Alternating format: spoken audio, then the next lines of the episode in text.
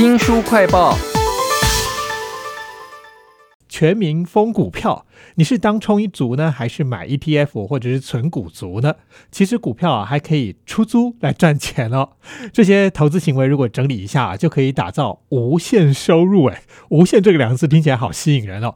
为您介绍这本书就叫做《无限投资学》啊，请到了远流出版五部的总编辑林心晴，心晴你好。大家好，其实这本《无限投资学》看了以后，你会很心动，而且有超多具体可以做的事情，都可以让我们的收入不像以前那么窘迫。不想要那个心情，在看这本书的时候，第一个进入你脑袋里，想要改变你的投资理财的行为是什么呢？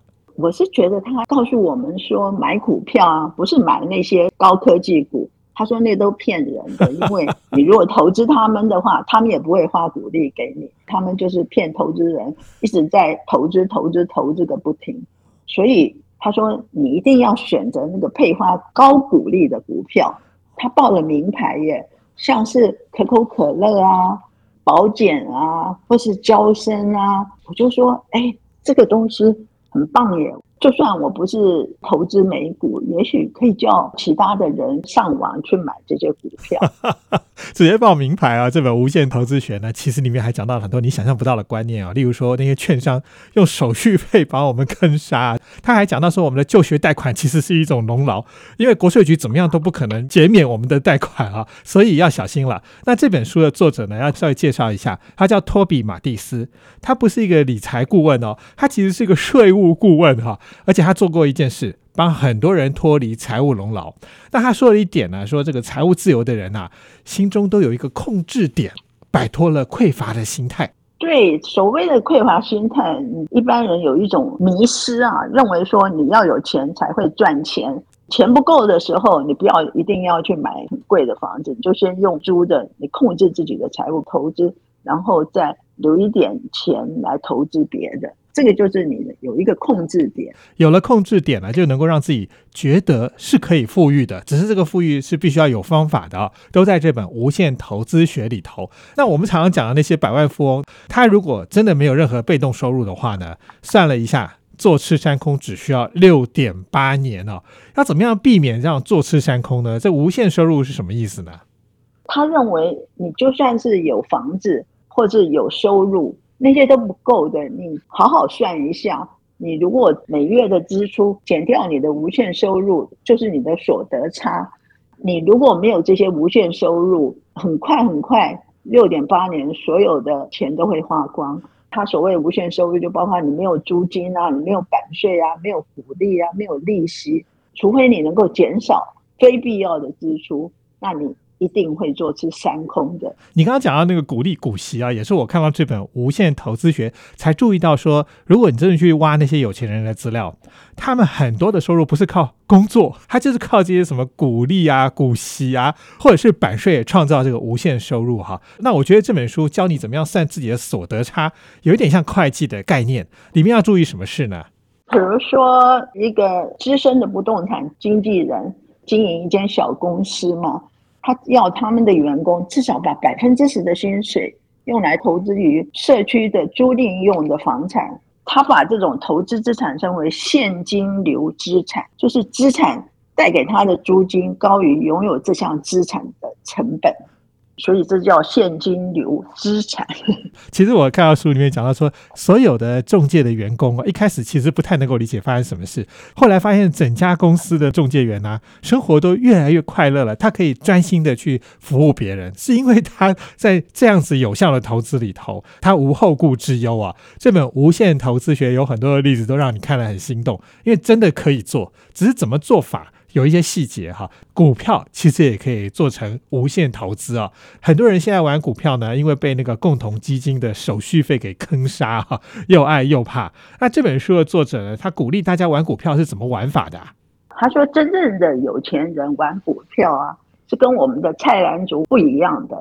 所以有钱人呢，他会先找到一个有发股利的。然后有了股利之外呢，他还要有股票出租的能力，就是你当一个股市的包租公。他举了一个例子，就是你如果用微软的股票的话，你可以每一周用零点二到零点五五美元的价格出租。然后一年五十二周，或者是只算一半好了，他就有二十六周，每一周都可以收到零点五五美元。你如果持有一百股的微软股票的话，只要每周零点三五元出租二十六周，就一周就可以收入三十五美元，就很多。一年有一百五十美元的股利，但是怎么做呢？什么叫做股票出租？我再继续讲清楚一点，其实就是一种选择权的市场哦，就是用选择权的市场来出租股票，创造比收到的鼓励还要多出好几倍的现金流。讲到选择权，我想到其实我们金管会也在推啊，原来是上游有人在出租他们的股票，我们才能够玩这个选择权啊。你在看这本《无限投资学》的时候，会发现奇怪，为什么翻译旁边放了很多的注释呢？原来是因为美国跟台湾股票或房地产有些制度的规定不一样，所以呢，这本《无限投资学》就特别在翻译的过程当中，请了一个惠誉会计公司帮我们做了很多的审定跟附加注释哈。但是其实无限投资的概念是一样的啊，所以我们。一样可以打造出我们自己的无限投资学哦。这本书其实很棒是，他讲了理念，他还讲了具体的做法。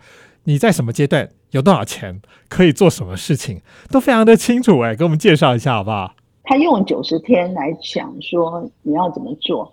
为什么要用九十天呢？就是一个季，一季就是三个月嘛，三个月就是九十天。你每一季呢，你都要看一看你自己有多少钱。重新检视一下，比如说，他就分了好几级哦。第一级是你有五万美元以下的人，是第一级的；还有第二级的是五万美元以上到十万元之间；然后第三级是十万元以上；第四级是十五万元以上。就说你有多少钱就做多少事嘛。再怎么样，他都有一样的一个规划，就是。百分之十呢是现金，你要保留；百分之三十呢是投资在有配发股利的股票上面。第三呢，百分之三十呢是投资在不动产。第四呢，百分之三十投资在呃受管理资金，也就是说你雇佣一个经理人来做投资，所以它是分阶段的，分收入有多少的，其实是非常详细的一个规划。那一般人可能都随便说，哎呀，看到别人讲说什么好的股票一定涨，然后就跟着买。他说不是的，你要无限投资呢，是一种计算跟规划，是一个长期的观点来做决策的，而不是。短期之间，你以为说你买了，然后明天马上赚了，其实你的财富就已经悄悄的消失了。是啊，所以它是有计划的。这本《无限投资学》哦，他讲到那个一到四集的第一集呢，你的手上的钱是五万美金以下，五万美金大概就是不到一百五十万台币吧，哈。他说，如果你有一百五十万台币的话，就赶快买那种会配股利的股票。滚了股利之后再投资哈啊，那接下来就有第二桶金啦，那你就是第二集了。怎么做呢？大家自己去看《无限投资学》哦。非常谢谢远流出版的总编辑林心晴为我们介绍这本《无限投资学》，谢谢您，谢谢谢谢。新书快报在这里哦，包括了脸书、YouTube、Spotify，都欢迎您去下载订阅频道，还要记得帮我们按赞分享。